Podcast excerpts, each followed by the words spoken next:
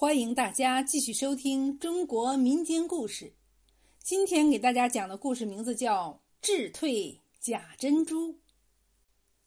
清光绪十八年，常州城内南大街上有家当铺，铺名叫聚宝当。店里有个聪明的小伙计，名叫陈小安。一天清晨，陈小安刚卸完门板。就见一个穿黑马褂、留着八字胡的中年人走进当铺，掏出一个红绸布包，双手捧着搁在柜台上。王掌柜打开一看，是一颗又大又圆又亮的珍珠。王掌柜拿起珍珠，细细的打量一番，问道：“你要当多少钱？”“一百两。”中年人答道。王掌柜拿着珍珠又看了看，心想：“这样的珍珠是少有的，一百两值得。”就转身喊了一声：“入号！”大伙计提起笔来就开当票：“序字五十四号，珍珠一颗，当银一百两，月利二成。月利二成，就是你若一个月内来赎，就得付一百二十两银子。”那个中年人接过银子后，把当票往袖管里一塞，点点头，笑眯眯的走了。这时，陈小安走过来说：“师傅，你把那珠子看一看，我们会不会看走了眼？”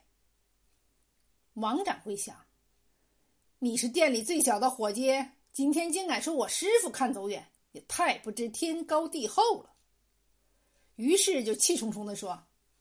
你凭什么说我看走了眼？陈小安不慌不忙地说：“师傅，我看那人进店时神色不对，你在看珍珠时他又十分紧张，而您同意他当一百两银子时，他马上面露喜气。当他一拿到银子，真恨不得一步跨出门槛。所以我想，师傅你还是再看看好。”王掌柜和众伙计听他这么一说。不由得拿起珍珠，走到窗口旁，仔仔细细的看起来。大家越看越吃不准，王掌柜也慌了，赶忙叫大伙计把天宁、钟楼等地的师兄弟请来。大家左看右看，谁也吃不准，只有大师兄说：“最近听说有家作坊用琉璃做珍珠。”这颗珍珠是真是假？只要用小刀一刮就能变出来。说着，顺手拿起小刀一刮，掉下来的不是粉，而是片片。原来这是用琉璃做的假珍珠。王掌柜一听，连晚饭都没吃，呆呆的坐在房里一动不动。他想：这颗假珍珠。那人肯定不会来赎了，我卖儿卖女也赔不了店主这一百两银子呀。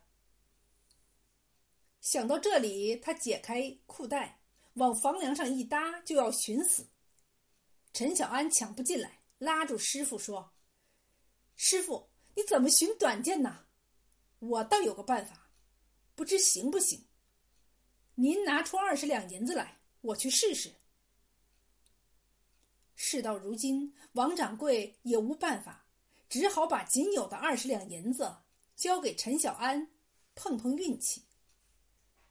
第二天一清早，陈小安带着二十两银子来到常州最大的德泰恒饭馆，在底层订了四桌酒席，并请饭馆里的人在门口贴上大红启事：“聚宝档王掌柜宴请常州全城典当行。”第三天中午，常州全城典当业的人都来到了德恒泰，场面很大，外面看热闹的也很多，都伸着脖子往里看。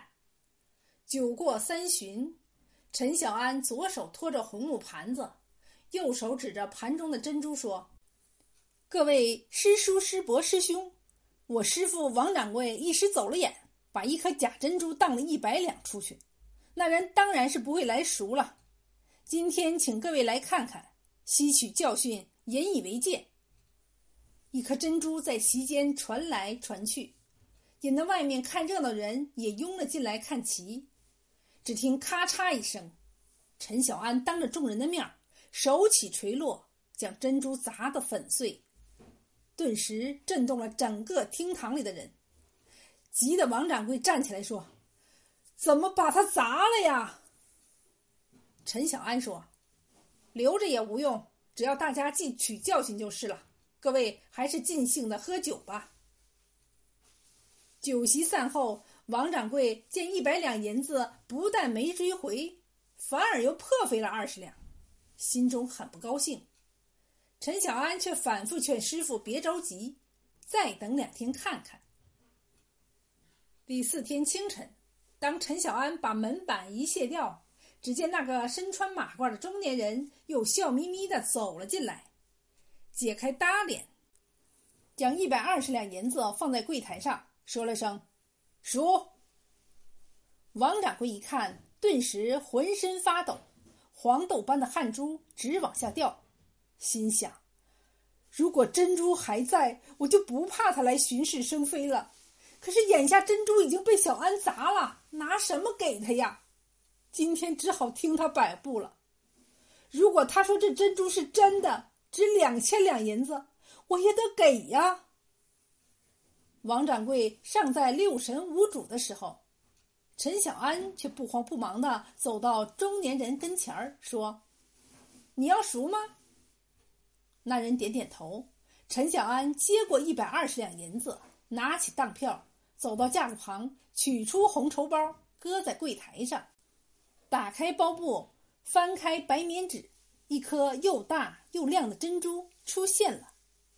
那个熟当的中年人见了，顿时像掉了魂儿，呆若木鸡的站在那儿，一声不吭了。陈小安对他说：“你的原货在此，银子过秤，好，一百二十两，钱货两讫。”那中年人哆哆嗦嗦的将珍珠塞进马褂，两腿发软，跌跌撞撞的跑了出去。这时，王掌柜扑通一声在陈小安面前跪了下来，说：“你这一招是怎么想出来的？”陈小安连忙扶起王掌柜，谦虚的说：“我请全城典当业吃酒，并当众砸碎珠子。”这事儿搞得满城风雨，他知道后必定会来赎当，想趁机再捞一把。但我砸碎的并不是他那一颗，而是我另外请人仿制的。王掌柜听了一边连连点头，称赞陈小安聪明机智，帮他逢凶化吉、遇难成祥，一边招呼大伙计、二伙计打酒烧菜。热热闹闹的庆祝了一番。